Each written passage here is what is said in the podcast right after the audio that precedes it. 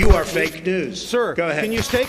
Não tem nesse país uma viva alma mais honesta do que eu. Não renunciarei. Repito, não renunciarei. Eu não sou governo, tá vendo? Eu tô saudando a mandioca.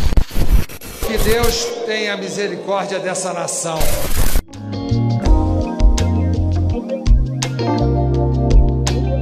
Fala, seus lindos! Eu sou Matheus, apresentador de Sabudega, e hoje novamente sem Fernando.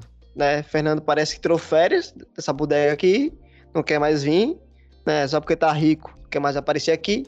Na semana passada ele tava com umas 32 doenças no corpo, não pôde comparecer. Semana retrasada, problemas pessoais, não compareceu. Na outra semana, deu problema no áudio. É, o mundo não quer que ele participe mais desse podcast, né? Mas infelizmente. Mas nós está aqui com uma convidada especial, né? Fernando não tá, mas a gente traz outra pessoa para cá. que é uma amiga de longa data, Glaze Maria. Olá, pessoal. Eu sou Glaze, é, sou amiga de Matheus de ontem, estudo Relações Internacionais e, bom, vamos começar aqui um debate sobre. Sou péssima, preciso fazer uma introdução primeiro. sobre a América Espanhola, né? É um tema bastante importante. Aliás, a América Espanhola não é muito tão tratada assim no, no ensino de história, né? Quando a gente for estudar é, a América, a gente não estuda bem a América Espanhola, né? A gente estuda mais mesmo a- o processo de conquista e de independência do Brasil, né? Sim, fica bem restrito sobre o que acontece aqui no país. Acaba que todas as outras coisas sobre o lado da Espanha, que, né, que pegou os. Todo o resto da América, né? América é, Central. exatamente todo o resto da América, a gente é meio. não, não sabe sobre, né? É um- uma parte da história meio apagada, assim, nas nossas mentes. Exatamente. E a gente vai se basear no livro, né? Pro pessoal aí que fala que eu sou um neoliberal desgraçado fascistinha. Primeiro que neoliberal não existe, né? Neoliberalismo não existe, mas tudo bem. É que eu só falo de liberalismo. Pô, trouxe o livro do, do cara que a esquerda adora, o, Veias Abertas da América Latina, do Eduardo Galeano, que é um bom livro. Tenho minhas críticas ao livro? Tenho minhas críticas, mas é um bom livro, né? E se, fica aqui como recomendação, caso você queira e se interesse e queira ler o livro, que é um livro muito bom com relação a- ao processo de conquista né, da América Espanhola e também da sua independência. Sim, o livro ele faz um recorte muito bom sobre a América, assim, a evolução da América e toda a questão de como os países estrangeiros influenciaram no, no continente. Além de ser muito lírico, que eu acho, eu acho absurdamente bem escrito e tem questões assim literárias assim na, na escrita que eu acho maravilhosa, além de claro das informações que são extremamente importantes e bem uma pesquisa bem feita.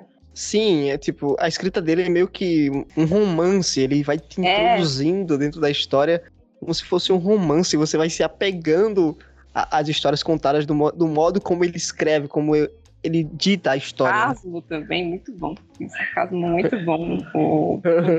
Fazendo essas ressalvas ao livro e falando o quanto ele é bom, vamos dar início aqui ao, nosso conteúdo, né? Hoje a gente vai falar sobre a América Espanhola, né? desde a época de Colombo até o ciclo da prata, principalmente ali na região de Potosí, né? Cusco e tudo mais. E aí tudo vai começar com a chegada do- dos espanhóis à América Espanhola. Quando Cristóvão Colombo chega na América Espanhola em 1492, ele não achava né, que tinha chegado à América, né, a um novo continente, a um novo mundo, mas sim que tinha chegado às Índias. Inclusive, ele morreu achando que tinha chegado nas Índias. Né, e ele levava consigo, quando ele chega às Bahamas pela primeira vez, é, um livro do Marco Polo, né, que tinha várias anotações nas margens das páginas, onde no livro de Marco Polo dizia que havia habitantes numa certa região de Cipango, né, uma região de Cipango, do livro do Marco Polo, que dizia que possuíam ouro em enorme abundância e as minas onde o encontram jamais se esgotam.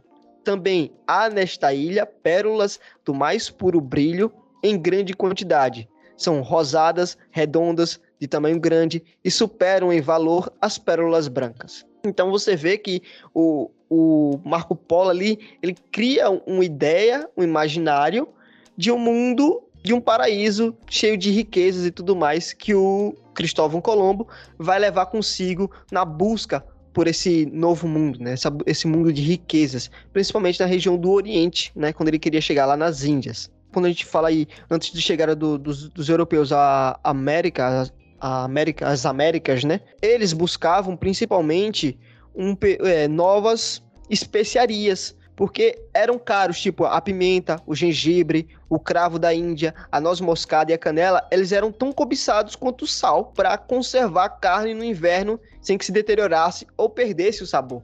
É, os reis católicos da Espanha eles decidiram financiar a aventura do acesso direto às fontes para livrar-se da onerosa cadeia de intermediários e revendedores que monopolizavam o comércio das especiarias e das plantas tropicais né, das musselinas e das armas brancas que provinham de misteriosas regiões do Oriente. E o anseio de metais preciosos como a moeda de pagamento no tráfico comercial também impulsionou a travessia dos mares malditos.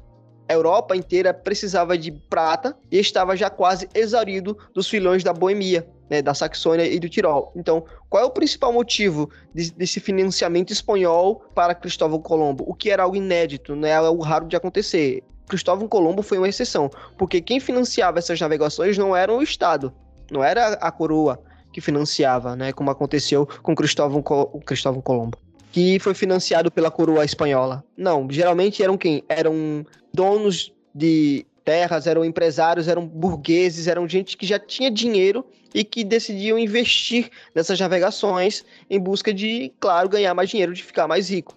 Era rara as exceções em que um império, um, um reinado, financiava essa expedição, como aconteceu com a Espanha e Cristóvão Colombo. Então a Espanha financia Cristóvão Colombo para achar uma rota direto para as Índias, né, como havia dito, para cortar esse intermediário de, de compra dessas, dessas especiarias que custava um certo custo alto para a coroa espanhola.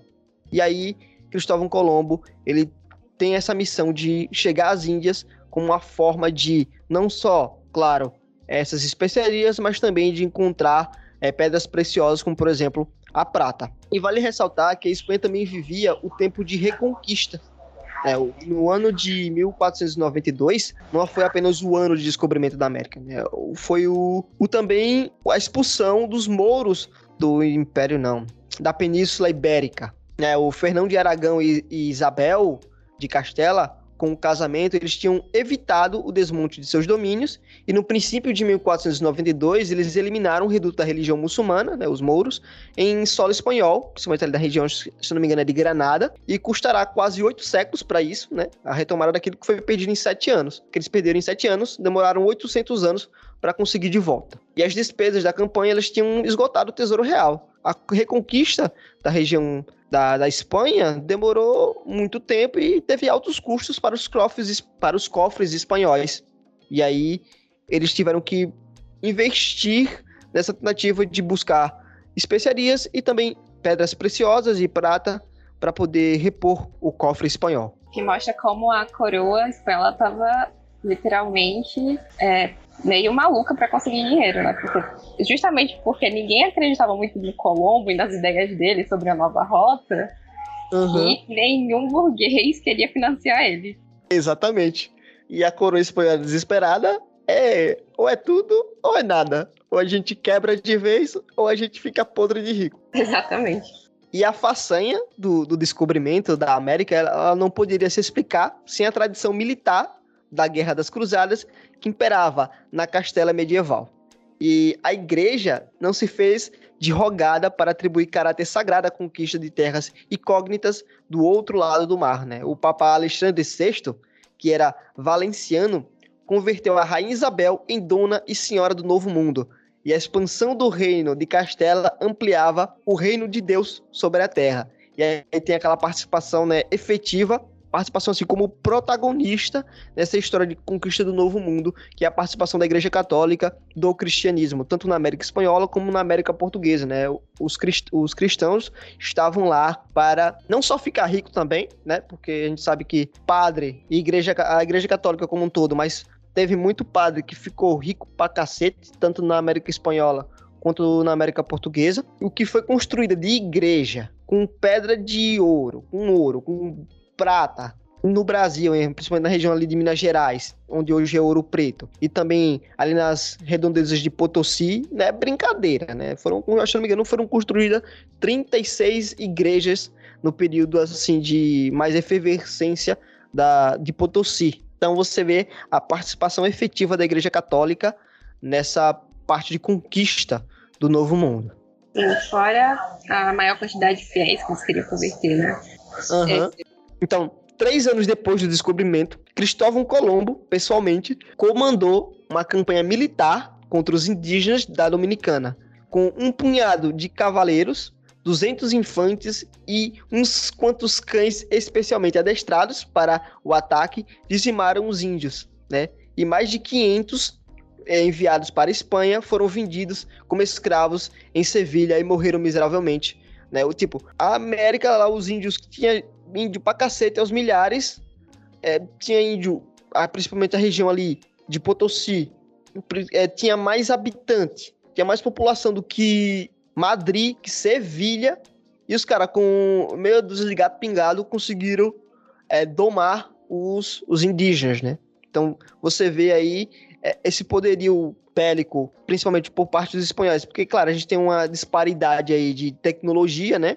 E também teve uma arma muito forte por parte dos espanhóis, que foi o quê? A doença, né? Principalmente aí a, a varíola vai matar muito indígena. Aliás, vai morrer mais indígenas em toda a América por doença do que por, vamos dizer, literalmente assassinado, né? Por morte, é, assassinado pelos portugueses, seja ele no trabalho forçado ou a tiro mesmo, a enforcamento, esquartejamento, seja lá qual for o método que eles utilizaram para matar os indígenas. Ou seja, morreu mais indígena por doença do que por, vamos dizer assim, no popular, morte matada. A arma biológica sendo mais eficaz do que qualquer outra. Exatamente. Vai acontecer com, com, os indígenas a mesma coisa que aconteceu com os indígenas brasileiros. Foram, alguns foram enviados para a Europa né, como escravos. Se eu não me engano, vai no, a parte brasileira com os portugueses foi no ano de 1545, eu acho, alguma coisa assim, eu não me lembro agora a data exata, mas é por aí. Que foram enviados algum, alguns indígenas para serem escravos na Europa, mas também não acabaram vivendo por muito tempo. E, no entanto, né, alguns teólogos eles protestaram, alguns, principalmente jesuítas no, na questão brasileira, mas também ali na questão espanhola, é, eles vão protestar contra a escravização dos indígenas os índios meio que vão ser proibidos de serem escravizados formalmente na América Espanhola no século XVI, só que na verdade não foi proibida, né? Ela foi abençoada. É a mesma coisa que aconteceu no Brasil, né? Que tem a Guerra Justa. E antes de cada ação militar, os capitães da conquista deviam ler para os índios, na presença de um tabelião, um extenso e retórico requerimento que os enxortava a conversão à Santa Fé Católica. Não, isso é muita sacanagem, velho. Na moral, primeiro que não tem língua. A, a, língua é diferente. Tipo, você tá lá falando em espanhol, em castelhano, espera que um cabra do outro lado do oceano, que nunca viu sua cara na vida, nunca viu essa língua, que fala de uma forma diferente, entenda de forma plausível tudo que você tá falando. E abre aspas, né, pra, pra falar dele que, que, ela, que o, capitão lá cita, né? O tabelião cita para os indígenas, abre aspas. Se não os fizerdes, ou se fizerdes maliciosamente, com dilação, certifico-vos que, com a ajuda de Deus, agirei poderosamente contra vós e vos farei guerra da maneira que puder em todos os lugares, submetendo-vos ao jugo e à obediência da igreja e de sua majestade. E tomarei vossas mulheres e vossos filhos e vos fareis escravos, e como tais sereis vendidos, dispondo de vós como sua majestade ordenar. E tomarei vossos bens e farei contra vós todos os males e danos que puder. Fecha aspas. Tipo, meu amigo, ou você me obedece a mim, a sua majestade, que sou representante da sua majestade, e Deus, que agora é o seu novo Deus, ou você vai cair na porrada, tá ligado? E a gente vai tomar suas mulheres. Só que os caras não entendiam bolhufas de nada, não entendiam porcaria nenhuma. Eles faziam isso pra ficarem melhor com a própria consciência, só pode, tipo, não, mas pelo menos Exatamente. avisei, entendeu? Eles podem seguir o caminho. Não importa se eles não entenderam que caminho é esse. Exatamente. No, no Brasil foi a mesma coisa tinha guerra justa, né? Tipo, os, os jesuítas eles brigaram para que os escravos, que os indígenas não fossem escravizados. E aí vai ter essa briga entre conquistadores e, e os jesuítas e tudo mais, e eles vão entrar na concessão. Beleza. os indígenas a partir de hoje não vão ser escravizados. A não ser que eles ataquem a gente. Se eles atacarem a gente, aí é uma guerra justa, né? A gente foi atacado primeiro, então a gente vai atacar eles, vai escravizar eles e toda a família. Só que aí a porra dos, dos portugueses ficava toda hora futucando, enchendo o saco dos indígenas, é, pegando as mulheres deles, as filhas e tudo mais. E aí os caras tinham que reagir, não ia ficar parado essa porra. E aí eles reagiram e era um motivo para os portugueses atacarem e começar a matar e escravizar todo mundo. É tipo, pelo menos, ó, não fui eu que comecei a briga aqui. Eles que começaram, então eu só tô me defendendo. Quando tem esse contato, né, entre espanhóis, entre europeu e indígena, eles vão ser presenteados com alguns objetos, né? Como alguns gorros vermelhos e umas contas de vidro ele, que eles colocavam no pescoço, e muitas outras coisas de pouco valor com as quais eles ficaram contentes e tão que eles ficaram maravilhados com essas coisas, né? É outra coisa que eu, que eu há muito tempo assim, antes de entrar no, na faculdade de história, eu era um raciocínio lógico para mim, mas depois eu, eu fui as pessoas fazendo isso e eu fiquei, comecei a ficar puto com isso. Aí você vai ver, pô, o indígena é muito burro, trocou pau Brasil aí, que só o cacete deixou de ser escravizado por um pedaço de espelho, por um, um arco e flecha, por, sei lá, arco e flecha não, por espelho, por uma espada, por um machado. Só que você tem que levar em consideração, meu amigão. Você já usa aí, ó, quando você tiver algum desgraçado estiver falando alguma coisa dessa, você já usa como argumento para quebrar as pernas dele. Primeiro, que eles nunca tinham visto espelho na vida deles. Nunca tinham visto machado, eles nem dominavam o ferro nem, nem, o, nem o ferro, nada. Nenhum tipo de metal eles não dominavam. Eles não dominavam esse processo de criação de roda. Eles não tinham roda. No, na sociedade deles não existia roda, como vai existir no mundo europeu. Isso vai ser tudo introduzido por eles. Se você recebe uma coisa nova, e os caras tá pedindo pau Brasil, véio. Madeira, tem madeira pra caceta aqui, né? Você entra aqui, ó. Madeira, madeira que só a porra. Tá ligado? Claro que eu vou trocar. Eu tenho madeira pra porra aqui e o cara tá dando uma coisa que eu nunca vi na vida. É claro que eu vou trocar. Pra, pro indígena, eles estavam saindo no lucro. Por quê? Sim, Ele era uma tecnologia uma totalmente inédita. Totalmente inédita. Exatamente. Eles nunca tinham visto. É tipo quase como se alguém do século XX viesse para o período de hoje e se deparasse com todas as tecnologias que tem. É, foi tipo um salto Isso da mesmo. história para eles. É incrível. Então. Uhum. Então, para eles era totalmente plausível, totalmente coerente fazer essa troca. Eles nunca tinham visto o rosto deles na vida, a não ser na água, né? Talvez. Né? No reflexo da água. Mas, pô, o cara tem um espelho. Aí o cara, me dá uma machada aí pra ver se não derruba essa porra aí em meia hora. Porque os caras demoravam pra cacete pra derrubar a árvore. E agora com machado é muito mais fácil. Então, eles vão ter esses presentes, né? Vamos dizer assim, que foi uma troca entre eles. E vão mostrar espadas, né? Que muitos não conheciam. E acabaram se cortando porque eles tocaram no, na parte afiada da espada, né? E acabaram se cortando e tudo mais.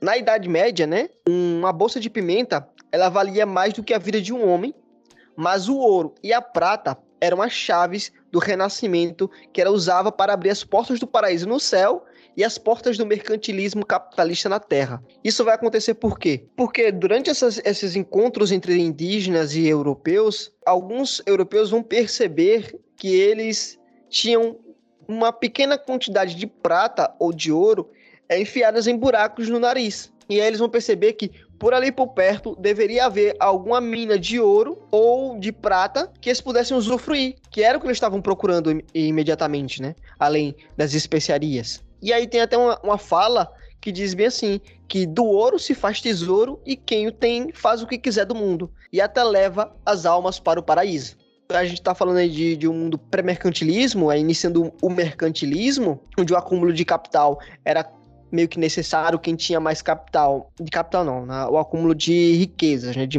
de materiais preciosos. Quem conseguia juntar mais era o mais pica da Europa, então vamos juntar aqui e vamos procurar essas, essa, esse tesouro e se a gente conseguir, a gente está feito. E a epopeia do, de espanhóis e portugueses na América combinou a propagação da fé cristã né, com a usurpação e o saque de riquezas indígenas né? O que teve de padre ficando rico pra cacete, o que teve de gente fudida da Europa, que veio pro Brasil e veio pra, pra, pra América Espanhola e pra América Portuguesa e saíram ricos, cagando, limpando a bunda com dinheiro, não foi pouca gente, não. Muita gente que em Portugal, que na Espanha era lascado da vida, vinham pra cá e ficaram ricos, muito ricos mesmo. O que e esses que enricavam, né, eles instigavam a cobiça de capitães, cavaleiros fidalgos e soldados em farrapos que se lançavam à conquista de especuladores e espetaculares botins de guerra, né? Eles acreditavam na glória, o sol dos mortos, e na audácia,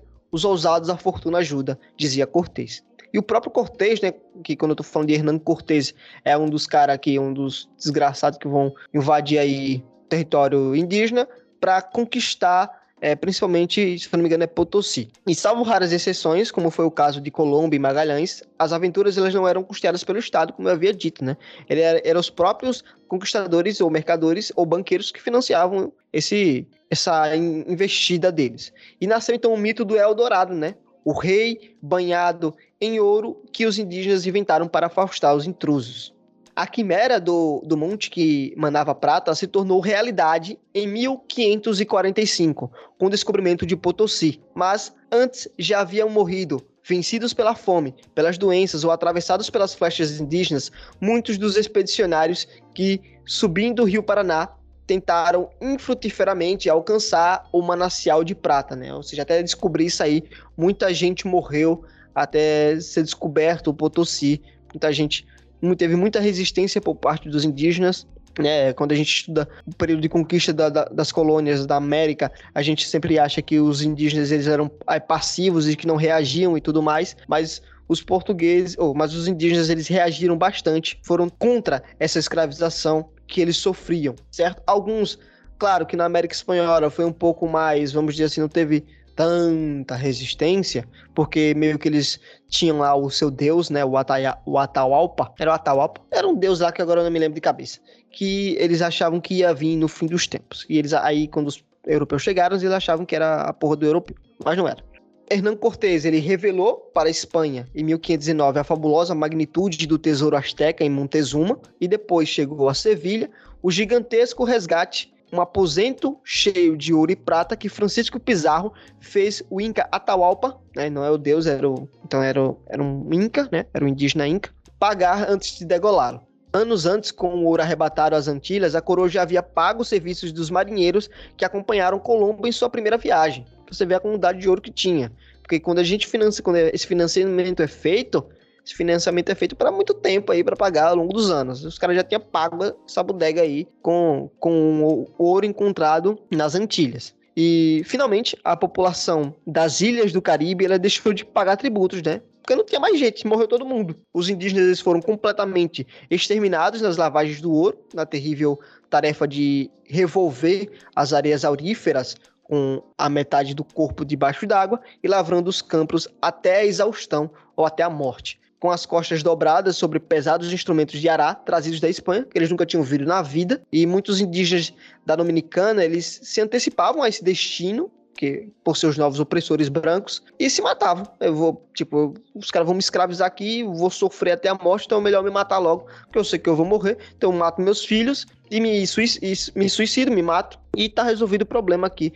Esses filha da puta aí não vão ter como explorar a gente, né? Eu vou morrer mesmo, então que pelo menos eu dê prejuízo para eles. O cronista oficial, né, o Fernandes de Oviedo, assim interpretava em meados do século XVI o Holocausto dos Antilhos, né, que muitos deles se matavam com veneno para não trabalhar, só que não era para não trabalhar, né, para não ser escravo, trabalho forçado, e os outros se enforcavam com as próprias mãos. É, que não era para ser escravo, né, não era só a parte de, de não trabalhar especificamente, era não, não ser usado pra, de maneira que não queria, mas eu, eu, eu, acho triste essa parte de deles fazer isso com a família inteira. É drástico. É, nossa, é, é triste mesmo. Né? Só que, é, é, nossa, é muito pesado. Tipo, você ter que matar seu filho. Sim. Pra ele não ser escravizado e só saber, matar sua mulher. É, provavelmente, se ele saber. Se é. bota alguma coisa na bebida, algum veneno na comida, alguma coisa assim. Sim, acho pesado. Enfim.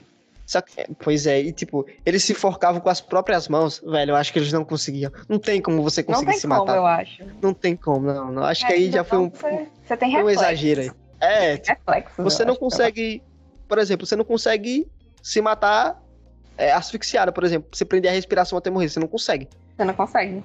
Não importa é. quanto você tem, você não consegue. Exatamente. Uma hora você. Pois é, exatamente. Só não sei que seja enforcado, que aí não tem como você se é. soltar, mas Você vai se debater ali de um jeito até morrer. Então aqui eu acho que já é um pouco de. de... É um pouco do imaginário do autor. É, de ficção.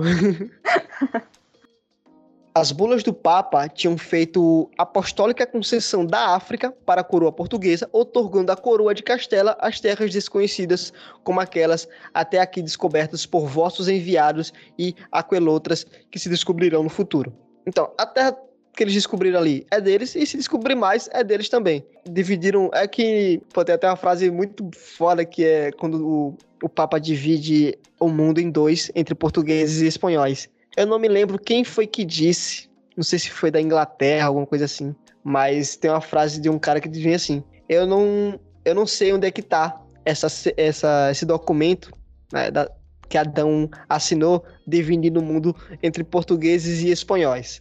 Eu não sei se foi os ingleses, acho que foi os ingleses, não sei assim, eu me lembrei agora de cabeça, mas tem uma frase que é muito icônica que é, que é sobre isso, né? Tipo, os caras estão dividindo, o Papa tá dividindo o mundo entre espanhol e português, beleza, mas quem é o Papa para só quem é o Papa para fazer isso? E, e, o resto do mundo? Cadê a autoridade que tem de dividir o planeta? Pois é. Coisa continente. Como se ele fosse o dono. Né? Sim. E a América, ela tinha sido doada, doada, como se a América fosse dele, a rainha Isabel. E em 1508, uma nova bula concedeu à coroa espanhola perpetuamente todos os dízimos arrecadados na América, todo o dízimo arrecadado na América para a coroa. Cobiçado patrono universal sobre a Igreja do Novo Mundo, incluía o direito real de oferir todos os benefícios eclesiásticos. Para você ver como a Igreja e Império ou Reinado estavam ali, ó, um do lado do outro, de mão dada. Então, os espanhóis, cruzando selvas infernais e desertos infinitos, tinham avançado bastante no processo de exploração e conquista. Né? Em 1513, o Pacífico resplandecia aos olhos de Vasco Nunes de Balboa. Né? No outono de 1522, retornavam à Espanha os sobreviventes da expedição de Fernão de Magalhães, que uniram pela primeira vez os dois oceanos. E ao dar uma volta completa no mundo, constataram que ele era redondo. Então já tinha ali a ideia de que o mundo era redondo e tudo mais, que ele encontra o pensamento da igreja, né? Então se ele disser que o mundo era redondo, ninguém ia que... era redondo. Pois é. Chega no Papa. E aí, meu bom? Então, deu pra perceber que a Terra, assim, a gente dando uma volta aqui, dando um rolê pelo mundo, aí descobrimos que a Terra é redonda. Não, não fala isso pro Papa, tá ligado? O, o, o Papa te queima na fogueira. Querido, você vai ser enforcado aqui agora. Vamos para. Exatamente. Ó, tá vendo, tá vendo aquele, aquela corda ali? Por que você não brinca de balanço com ela no pescoço? Pra gente ver um negócio. Desse jeito. Então, esse papo de que a Terra é redonda, vocês esqueçam aí, pô, não conta pro papo. E três anos antes, eles tinham partido da ilha de Cuba, na direção do México, as duas naus de Hernán Cortés, e em 1523, Pedro de Alvarado lançou-se à conquista da América Central, e eles começam a conquistar a porra toda. Santiago de Chile, Atacama e tudo mais, eles começam a conquistar esse novo mundo, né? E havia de tudo entre os indígenas da América, né? Havia astrônomos, os canibais, os engenheiros, os selvagens da Idade da Pedra. É tanto que a ideia de, do fim do mundo, né, em 21 de dezembro de 2012, eu tava lá e sobrevivi, é, vem, se eu não me engano, do fim do calendário maia, né, que é um povo desse dessa América espanhola aí que também foi dizimada. Então, eles tinham tinha astrônomos, tinha um pessoal lá que estudava os astros, estudava o espaço, né? E tinha engenheiros, né? As construções é, incaicas e, e, e, dos maias são espetaculares. Sim. Tem a construção lá de, de Machu Picchu também, o, né, o que sobrou de Machu Picchu, que mostra como os caras eram bons na engenharia, eram bons na construção. Sim, a gente fica. Tem aquela visão estereotipada de Índia, né? Que ele não faz grandes construções, mas quando a gente pensa no, no, na, no povo maia, no povo Machu Picchu, cara, aquelas construções são belíssimas e provavelmente foi bem difícil uhum. de ter feito. Exatamente, né? São, são maravilhosos. E só que nenhuma dessas culturas, nenhum desses nativos, eles conheciam o ferro e o arado, o vidro e a pólvora, e tampouco empregava a roda, né? A, a civilização que se abateu sobre essas terras, vindas do outro lado do mar, vivia a explosão do criadora do Renascimento. Os caras estavam no auge do Renascimento. E a América surgia como uma invenção a mais para eles. né, incorporada junto com a pólvora, a imprensa, o papel e a bússola ao agitado nascimento da Idade Moderna. E você vai perceber, então, o desnível de desenvolvimento dos dois mundos, que explica, em grande parte, né, a relativa facilidade em que sucumbiram as civilizações nativas. Hernán Cortés, por exemplo, como já havia citado, ele desembarcou em Veracruz acompanhado de não mais do que 100 marinheiros e 508 soldados. Trazia 16 cavalos, 32 bestas, 10 canhões de bronze e alguns arcabuzes, mosquetes e pistolas. Isso só que, no entanto, a capital asteca de. Ó, vai ter vários nomes aqui de nome indígena de, do pessoal aí que eu não sei pronunciar. Então, vai na minha pronúncia mesmo, tá achando ruim, você que se lasca, então vai pesquisar depois. Ou se inglês souber, inglês pronuncia aí. Eu não sei, pode falar do que você sabe. Tenochtitlan, né? Eu tô chamando assim, né? Tenochtitlan, né? Que era a capital dos astecas que eram cinco vezes maior do que Madrid e dobrava a população de Sevilha, a maior das cidades espanholas. E Francisco Pizarro entrou em Cajamarca com 180 soldados e 37 cavalos e conseguiram conquistar a porra toda. Os indígenas, no começo, eles foram derrotados pelo assombro, né? O imperador Montezuma, em seu palácio, ele recebeu as primeiras notícias de uma montanha que andava e movimentava-se sobre o mar. E depois chegaram outros mensageiros dizendo, né, abre aspas, muito espanto lhe causou ouvir o tiro do canhão, com retumba seu estrépito e leva as pessoas a desmaiarem, com os ouvidos atordoados. Quando acontece o tiro, uma bola de pedra salta de suas entranhas, sai chovendo fogo. Fecha aspas. Então você percebeu o espanto deles com aquilo, com aquela novidade, né? Com aquilo tudo novo, né? Novidade assim, novidade pro mal, né? Uma novidade boa para eles. Então, os estrangeiros traziam veados, que no caso seriam os cavalos, para montar, e montados ficavam tão no alto quanto, como os tetos. E traziam o corpo coberto, coberto assim de armadura, de roupa e tudo mais, e só apareciam as caras, que eram brancas, como se fossem cal, e tinham o cabelo amarelo, no caso loiro, ou preto. E a barba deles era grande, né? Montezuma acreditou que era o deus. Putz, agora vamos. Vai ver o nome do deus aqui que eu. Ah, vocês vão me xingar, mas tudo bem é, o nome de Deus é Quetzal, Quetzalcoatl. Eu vou chamar assim, Quetzalcoatl. Alguma coisa assim. Ele acreditava que era esse Deus que estava voltando. Né? Pouco antes do, dos, dos espanhóis chegarem, oito, oito presságios tinham anunciado esse retorno. Os caçadores, eles lhe haviam trazido uma ave que possuía na cabeça uma diadema redondo com uma forma de espelho, que refletia o céu com o sol já no poente. E os, e os espanhóis, quando chegaram aqui, estavam com o que na cabeça? Aquele chapéu cheio de pena, né? E aí já ficou aí um dos indícios de que talvez fosse esse deus aí voltando. E nesse espelho, Montezuma viu marchar sobre o México os esquadrões de guerreiros, no caso, né, os soldados lá dos espanhóis, e o deus Quetzalcoatl, não sei se é assim que fala, vierá pelo leste. E pelo leste tinha ido embora era branco e barbado. Olha que coincidência. Também branco e barbado era Viracocha, o deus bissexual dos Incas.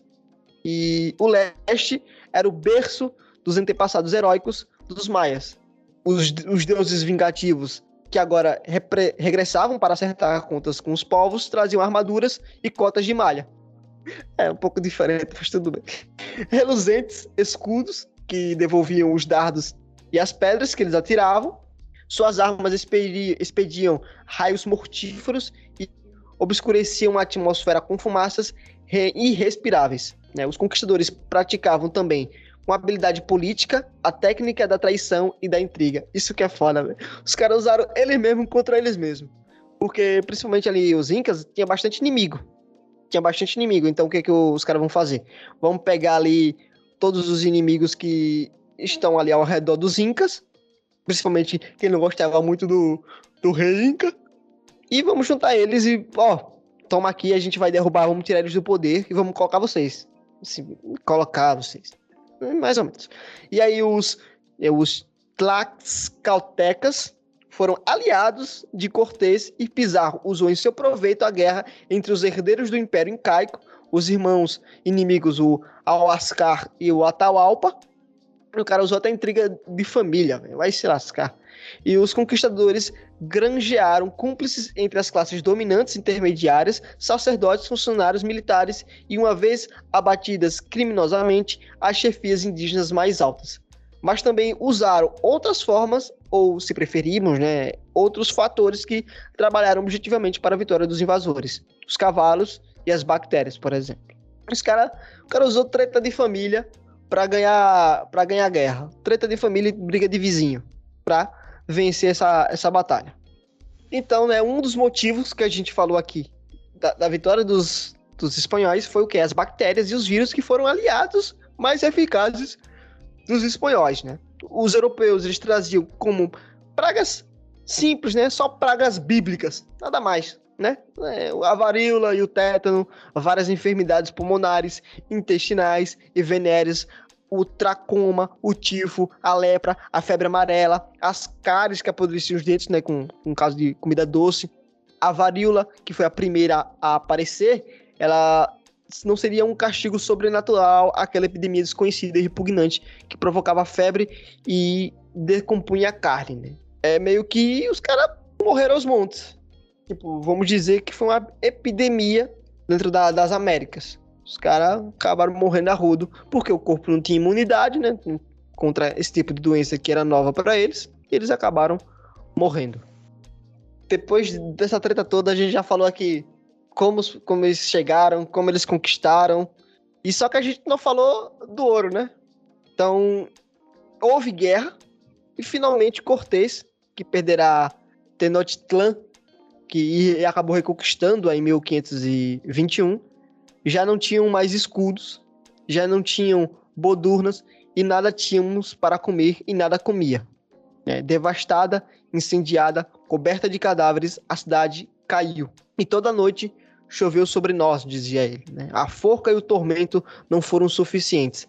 Os tesouros arrebatados nunca satisfaziam as exigências da imaginação, e durante longos anos os espanhóis escavaram o fundo do lago do México em busca de ouro e dos objetos preciosos supostamente escondidos pelos índios. O Pedro de Alvarado e seus homens arremeteram contra a Guatemala e foram tantos os índios mortos que se fez um rio de sangue, né? Que, que vem a ser o Olintepec. E também o dia se tornou vermelho pela quantidade de sangue que correu naquele dia. Para você ver quantos índios foram mortos, foram sacrificados pela cobiça do homem, pela vontade de enriquecer, né? e também pela vontade de Deus. E antes da batalha decisiva, os índios atormentados disseram aos espanhóis que não os atormentassem mais, teriam ali ouro, prata, diamantes e esmeraldas pertencentes aos capitães Nerraib e Chiquim e Nerraib, feita águia e leão. E logo entregaram tudo aos espanhóis, que com tudo ficaram. Então, os caras já estavam tão cansados estavam tão amedrontados de, e cansados de serem massacrados, assassinados, perseguidos, que os caras, velho, é ouro que você quer, é prata? Então fica com essa merda aí, agora só me deixa em paz, me deixa viver. Os espanhóis, beleza, a gente vai ficar. Só que a gente não vai deixar você em paz. Você agora vai ser nosso escravo e vai trabalhar para pegar o, o, ouro pra gente. Quando não chegava mas tinha o Maquiavel, né? Ela pegava todo o conhecimento do Maquiavel e simplesmente matava, sem, sem considerar. Exatamente, né? Os fins justificam os meios. Exatamente. Não deixe tipo, a população primária, os guerreiros vivos, vai lá e mata todos, para não ter em algum momento é, inimigos querendo tirar você do caminho. Exatamente. O príncipe. Aí, pronto, outra indicação aí de livro. E hoje em dia, em Zacolo, em Zócalo, na verdade, a imensa praça desnuda do centro da capital do México a Catedral Católica, olha só, se levanta sobre as ruínas do templo mais importante de Tenochtitlan. E o palácio do governo está localizado em cima da residência. É cada nome louco que eu tá foda. De Cuauhtémoc. Eu acho que essa é a, a pronúncia. Então, o chefe azteca enforcado na residência, enforcado por Cortés.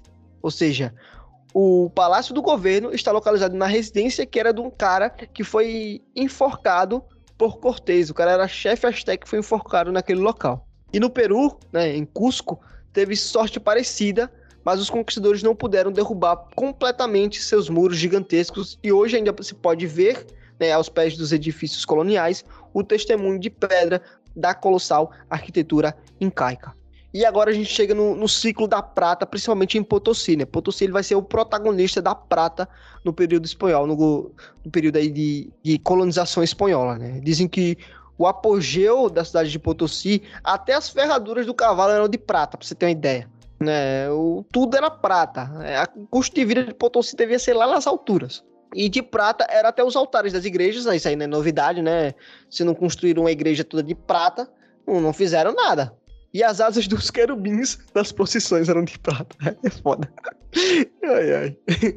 Em 1658, para a celebração do Corpus Christi, as ruas da cidade foram desempedradas da matriz à igreja de Recoletos e totalmente cobertas de barras de prata. Em Potosí, a prata ergueu templos e palácios, mosteiros e cassinos, deu motivo a tragédias e festas, derramou sangue e vinho, incendiou a cobiça e desencadeou o esbanjamento e a aventura. A espada e a cruz marchavam juntas na conquista e no botim colonial. E no botim colonial. E essa frase, para mim, é espetacular, né? A espada e a cruz marchavam juntas. A religião tava, o cristianismo tava, a espada tava junto, né? A igre... o império tava junto, o rei tava junto. É meio que um encarne os dois uma, um resumo perfeito do que era todas as expedições, assim. É isso aqui. Pronto. Exatamente. E para arrebatar a prata da América, marcaram encontro em Potosí os capitães e os astecas, os toureiros e os apóstolos, os soldados e os frades. Né, convertidas em pinhas e lingotes, as vísceras da rica montanha alimentaram substancialmente o desenvolvimento da Europa. Né? É aquele ditado, vale um Peru, ou então vale um, uma Potosí, se você chamar um negócio que vale um Potosí é porque é muito valioso. É, é vale muito um valioso. Muito Exatamente. Valioso. Né? A veia jugular, que era Potosí do, do, do vice-reinado, o manancial de prata da América, é, o Potosí possuía 120 mil habitantes, segundo o censo de 1573. O, a América Portuguesa estava começando a ser colonizada ainda. Né? O, Portugal só chega no. só inicia o processo de colonização em 1531, é 35, alguma coisa assim. Enquanto o Brasil ainda engatinhava, a América Portuguesa engatinhava, Potosí estava lá no auge, com 120 mil habitantes. Imagine quantos aventureiros é largaram suas vidas e suas famílias para se aventurar em Potosí. É insano imaginar que uma cidade daquela época aqui na América tinha essa quantidade de pessoas. É muita gente. Uhum. É tipo quase Londres. Exatamente. Da época, né? No caso da... É. Apenas 28 anos tinham transcorrido desde que a cidade brotará entre os parâmãos andinos e contava com artes de magia, né, com a mesma população de Londres, como se havia estado, e mais habitantes do que Sevilha, Madrid, Roma ou Paris, que eram as principais cidades europeias. E por volta de 1650, um novo censo adjudicava a Potosí 160 mil pessoas, habitantes. É gente pra cacete. Imagina o colapso social que isso é. Porque você tem mesmo de gente que você nunca viu na vida se aglutinar numa região que não tem infraestrutura, não tem um sistema de, mer de mercado, vamos dizer assim, econômico. Por exemplo, eu vou fazer aqui uma relação com o Brasil, né? Quando Minas Gerais é descoberto ali, é, o ouro né, em Minas Gerais, Mato Grosso e Goiás, é descoberta essa região do ouro, e muita gente vem para cá, a fome era gigantesca. E também o roubo, assassinato, latrocínio, esquarteja... Ah, tinha de tudo no, no, no Brasil do período das Minas Gerais. Imagino que a mesma coisa semelhante aconteceu em Potosí nessa época, né? 160 mil pessoas loucas por dinheiro, por riqueza, querendo mudar de vida, vamos dizer assim, e o que teve de gente que morreu de fome, morreu nas minas, ou, ou briga, ou morreu em brigas, ou roubo, ou foi esquartejado ou assassinado, não foi pouca gente, não. E era um dos maiores e mais ricas cidades do mundo, né? Dez vezes mais populado que Boston, num tempo em que Nova York ele nem se começará a ser chamado assim. Então, maior do que Boston nos Estados Unidos. O ouro e a prata que os incas tiveram das minas do Coque-Porco e Adancaba não saíam dos limites do reino. Não serviam para negociar, apenas adorar os deuses. Né? O, o ouro que eles tinham era apenas para os deuses e não para negócios. E tão logo os primeiros indígenas começaram a é escavar nos filhões da prata da Montanha Formosa e uma voz cavernosa né, os derrubou. É, era uma voz forte como um trovão que saía das profundezas daquele em, e dizia em Quixuá, né? Não é para vocês. Deus reserva essas riquezas para quem vem de longe. E talvez esteja sendo um dos motivos aí deles fugirem, né? Eles fugiram, é, espavoridos, e o Inca abandonou a montanha, nunca mais escavou a montanha, e até mudou de nome, né? A montanha passou então a se chamar Potorci, né?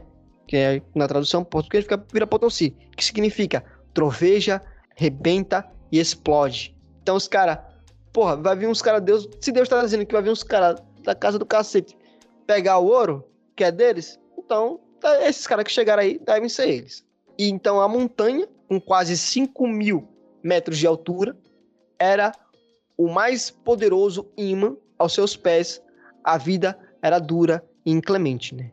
Pagava-se o frio como se um imposto fosse, né? Como eu havia dito, que a vida em Potosí não deveria ser nada fácil, como era nas Minas Gerais. E no abrir e fechar de olhos, uma sociedade rica e desordenada brotou em Potosí junto com a prata. O auge e a turbulência do metal, Potosí passou a ser o nervo principal do reino na definição do vice-rei Furtado de Mendonça. No começo do século 17, a cidade já contava com 36 igrejas, como eu havia dito, esplendidamente ornamentadas, outros tantos cassinos e 14 escolas de dança. Os salões, os teatros e os tablados para as festas exibiam riquíssimos tapetes, cortinados, brasões e obras riquíssimas. Das sacadas das casas pediam damascos coloridos e panos entrelaçados de ouro e prata, as sedas e outros tecidos vinhos de Granada, Flandres e Calábria né, o chapéuzinho de Paris e Londres, os diamantes do Ceilão, as pedras preciosas da Índia, as pérolas do Panamá, as meias de Nápoles, os cristais de Veneza, a alcatifas da Pérsia, os perfumes da Arábia e a porcelana da China, né? Tipo, era tudo pago com ouro de Potosí, com o trabalho escravo dos indígenas e o ouro de Potosí, que pagava todo esse luxo que Potosí acabou se tornando, né? Quando a gente pensa né, na quantidade de minério, quantidade de pedra preciosa que a Espanha tirou daqui, tirou da América e levou para o próprio país, a gente pensa o quê? Que a Espanha está em situação financeira muito tranquila. Né? A Espanha está com um uhum. grande poder monetário, porém não é o caso. Se a gente puder definir a Espanha naquele período, a gente define por uma palavra, é endividada. Exatamente.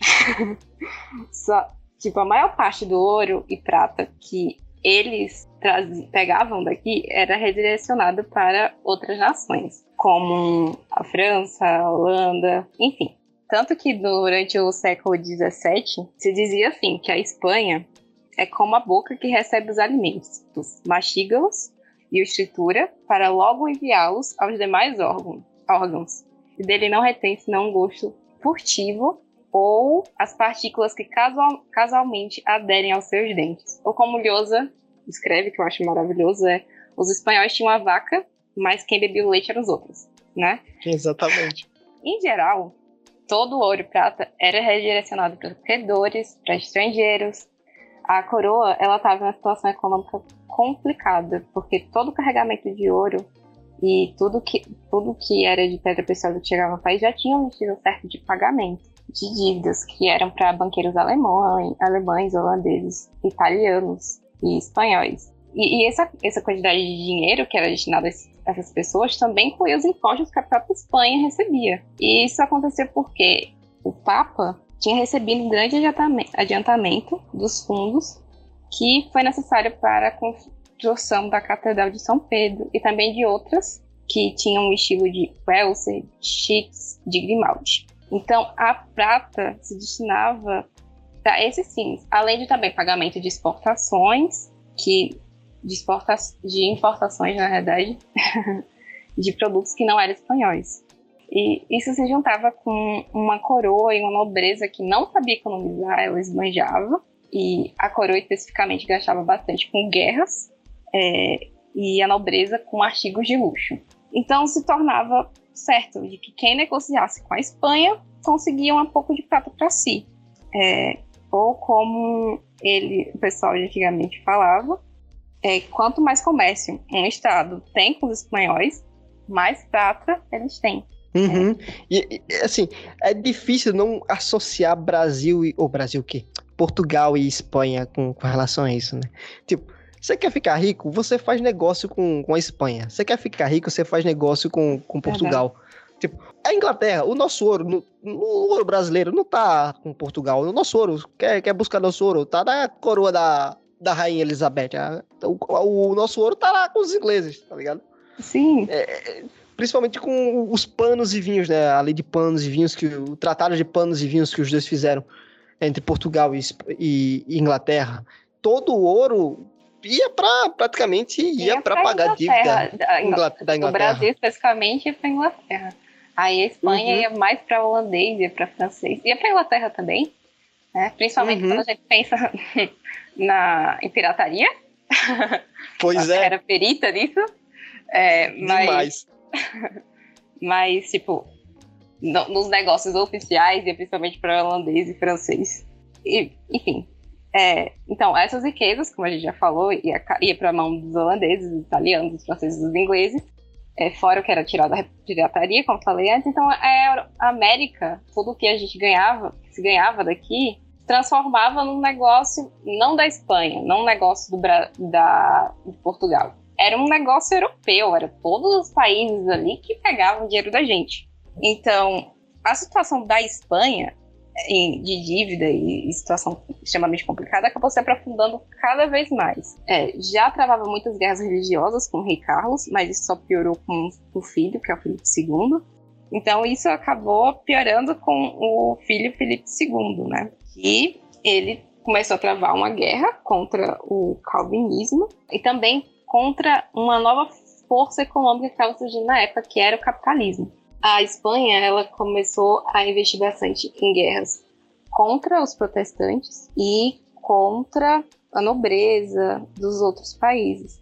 Fora que uhum. os turcos eles tiveram que retomar a região porque eles estavam querendo retomar a religião antiga deles, a religião de Alá. Todo esse salvacionismo custava muito caro e os poucos objetos de ouro e de prata que não chegavam do México e do Peru já com destino certo para outros fins, que a gente falou anteriormente, eram é, lançados nesses tipos de, de empreitadas. Então, basicamente, quem financiava todas essas guerras que aconteciam naqueles locais era a América, era o ouro, ouro europeu. Meio que a gente financiou toda a treta europeia, tudo que tinha a ver com dívida. Tipo, como você mesmo citou, né? Eles gostavam de esbanjar, né? Os espanhóis gostavam de esbanjar riqueza e tudo mais. O próprio.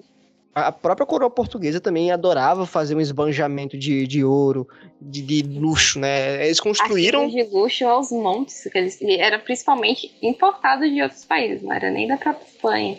Uhum. É, eram artigos de luxo, uhum. principalmente da França. E, e eles Por aí. nem qual quantidade gastavam, não importava se ia aumentar imposto. É, é como se o Potosí fosse uma mina de ouro infinita, né? Uma mina de prata infinita.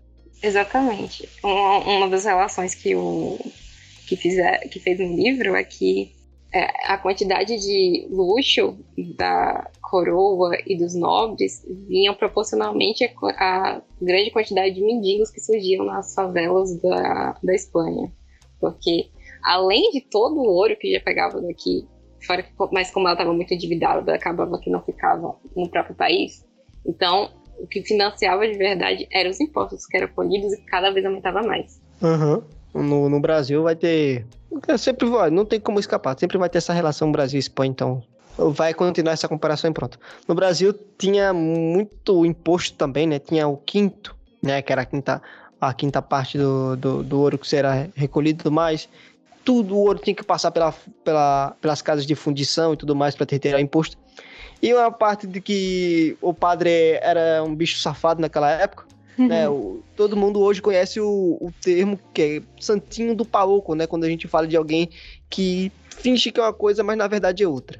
e aí essa ideia surge no, nesse período colonial, quando padres pegavam santos de madeira com fundo falso e colocavam ouro dentro para não passar pela para pagar imposto. Né? Sim. Voltando aqui sobre a Espanha, além de toda a situação complicada que eles já estavam gastando mais o que tinham, tantos carros de luxo quanto com guerra, é, eles chegaram no extremismo a ponto de começar toda a revolta religiosa, a ideia religiosa voltar para a própria população. Então, os judeus e os árabes que moravam na Espanha foram expulsos. E esses povos, eles tinham, eram uma grande parte da carga, tipo, da cadeia trabalhadora do país. Então, basicamente, é, eles estavam lá, com cheios de dívidas, gastando horrores, pegando vários é, impostos. Todavia, a cadeia trabalhadora do próprio país também foi botada para fora. Então, não tinha mais recursos. O próprio país não produzia mais recursos. Estava numa situação. A indústria estava ruindo, estava caindo aos montes. É, e não conseguia mais produzir para o mercado interno, que acabava aumentando a necessidade de importação. Então, eles estavam naquele ciclo sem fim. Então, basicamente, todo o ouro, toda a prata que eles conseguiam aqui, que era a única fonte de renda concreta, talvez pode dizer que se tinha, nunca ficava na Espanha. Podia até chegar, mas chegava lá para a Espanha, demorava 10 minutos, já ia para redirecionado para outro país, porque não tinha muito o que fazer. Pois é. Então, tudo isso, os tratados comerciais das guerras que eles perderam, também tinha concessões sobre o tráfico marítimo, que eles deviam bastante já à Inglaterra. E, e, também fora as guerras que travavam, que eles perdiam. Então isso fazia com que eles fossem obrigados a terem determinadas concessões a roubos que aconteciam no mar. Então isso fez com que a Espanha se afundasse cada vez mais em uma situação econômica trágica. É, como a gente falou antes, o mercado espanhol ele não conseguia suprir as demandas do próprio povo. Então eles acabavam importando é, todos os artigos de luxo, que, já que eles não conseguiam produzir, porque os principais artesãos eram, judeus, eram judeus. Então as rendas de Lili Araz, os tecidos holandeses, os tapetes de Bruxelas, as armas de Milão e os vinhos e panos da França foram incendiando o mercado espanhol para suprir o mercado interno que para suprir tipo, uma indústria, uma indústria do, que, do próprio país que não, não produzia. E isso fazia com que a Espanha se afundasse cada vez mais em dívidas. Então, a, a, os anseios de agitação e a exigência do consumo dos ricos parasitas era cada vez mais numerosos e poderosos num país cada vez mais pobre, mas sem recurso. Isso fez com que no século XVII chegasse a uma época de patifaria, né, de fome, de epidemia, principalmente nas populações mais pobres. Era infinita a quantidade de mendigos espanhóis e também, mesmo que ainda exista muitos mendigos estrangeiros, não só espanhóis, mas na Espanha conseguia ser um caso ainda mais complicado. O desemprego era os montes, era um desemprego crônico, ele não conseguia se reerguer. Tinha grandes latifúndios inúteis no país. A moeda era caótica. Isso relembra alguma coisa? Uma moeda cada vez mais desvalorizada. é. é, uma indústria que estava completamente arruinada. Eram guerras perdidas consecutivamente. Tipo, chegou um momento que era só guerras perdidas, eram eles só fazendo concessões tanto de tratados comerciais quanto sobre questões marítimas. Eram guerras perdidas, como eu falei, tesouros vazios. É, a autoridade central era desconhecida nas províncias. A Espanha com que Felipe V, que foi o próximo governante, é, assumiu, que assumiu, como falou aqui, como o Deusa falou, estava pouco menos de funda que seu amo, amo morto. Estava só um pouco, um pouquinho menos morta do que seu antigo sucessor. Só isso porque a Espanha estava no chão. não tinha como se reerguer diante de tantas concessões de cagadas, assim, desculpa a palavra, mas cagadas que, que os governantes anteriores fizeram. Uhum. No final do século XVIII, o clero espanhol tinha nada menos que apenas 200 mil membros e um resto de um, tipo, um, um clero, né, respeitável até a quantidade, mas uma população produtiva que não destacava seu esmagador desenvolvimento é, à custa de um subdesenvolvimento do país. Né? Você estava com a igreja forte, ótima, um, um país que estava lá morrendo, literalmente. A, na época, ainda na Espanha, havia mais de 10 mil cidades e povoados sujeitos à jurisdição senhorial da nobreza e, portanto, fora do controle do rei. É, os latifúndios e a instituição da primogenitura continuavam inatos. É, também continuava de pé o obscurantismo e o fatalismo. E também não foi superada a época do Felipe IV, em que os teólogos se reuniram para examinar um projeto de construção de um canal entre os Manzanares e o Tejo, que na época do Felipe IV que não tinha mais recursos e também não foi para frente. Então, as pessoas da época decidiram concluir que se era para existir esse canal entre os dois entre os dois lugares, entre os dois rios, era que era para existir só se Deus quisesse, né? Porque não tinha mais jeito de fazer isso com o país afundando, né? Se Deus uhum. quisesse, tinha feito esse canal. Senão, agora não dá mais para fazer, a gente não tem dinheiro. Qual é a consequência disso, né? A gente vê que é, tanto Portugal quanto Espanha, eles foram os países mais ricos da Europa por um certo tempo. E hoje em dia são dos mais pobres, né? Tecnicamente, é, é, eles não, primeiro que não souberam aproveitar a riqueza que eles tinham na mão, né? É como o próprio Galeano fala nesse, no livro, né? Uhum. Tipo, eles não souberam aproveitar, eles tinham a riqueza nas mãos, eles usufruíram daquela riqueza, enquanto os outros países que não tinham riqueza tiveram que se desenvolver tecnologicamente para dar fazer seus corre, para dar seus pulos, para conseguir Sim. se desenvolver. É, pelo que eu vi, tipo, uh, os países, esses dois países basicamente gastaram dinheiro fazendo coisas pro clero. Uh, por exemplo, Portugal gastou muito do ouro uhum. que conseguiu aqui, construindo o convento de Mafra, Aí é. a gente chega aqui na Espanha, ela construiu a Catedral de São Pedro e algumas outras é, construções ali para a igreja. E isso foi para aí que foi o ouro, acabou sendo. A Espanha também tinha questões da guerra mas, e algumas outras dívidas, mas principalmente Portugal, a parte do dinheiro, a parte do ouro foi destinado para ali. Uhum. convento. Então é meio que por isso que eles são pobres hoje. Não desenvolveram economicamente e tecnologicamente, e aí ficaram, foram passados para trás. Sim. Então é isso. Esse foi o episódio de hoje. É, eu queria agradecer a Glaze Mari aqui, Glaze, né? Como ela gosta de ser chamada, por participar aqui desse podcast hoje comigo. É, foi uma honra tê-la aqui. Quem sabe participa novamente em, em, um outro episódio. Foi muito bom participar com você. E é isso. alguma palavra final, Glaze? Só queria agradecer pelo convite. É, é isso, não tem muito mais o que falar. Espero ter acrescentado alguma coisa na discussão. e obrigado claro. por chamado, foi ótimo estar aqui com você também. Também, também gostei de, de, de, gravar com você. Muito obrigado, querido ouvinte, por nos ouvir até aqui, né? Por aguentar esse episódio aí, que provavelmente vai ficar com uma hora e pouco, né? É uma longa discussão sobre, sobre a é, América é, Espanhola. Informação. Exatamente. Mas o conteúdo é muito bom né? O assunto é muito bom. Então, espero que você tenha saído daqui com um vasto conhecimento sobre a América, América Espanhola, desde sua conquista até Potosí, né? Até o, o que o Potosí proporcionou à América Espanhola, ou à Espanha, e também como a Espanha acabou caindo em, em uma crise. É, se você gostou desse podcast, não esqueça de compartilhar aí né, com seus amigos, né, com seus vizinhos, cachorro, periquito, papagaio, todo mundo. É, siga a gente na, no Spotify, principalmente no Spotify. A gente está em outras plataformas, mas nos siga principalmente no Spotify. É, e se você gosta do nosso podcast, você agora pode classificar o nosso podcast no Spotify de 0 a 5. Então vai lá, se você gostou ou não gostou, classifica lá para a gente ter esse feedback, tá certo? É, então é isso, muito obrigado, Glaze. Obrigado, você, Matheus. Valeu e até uma próxima. Tchau.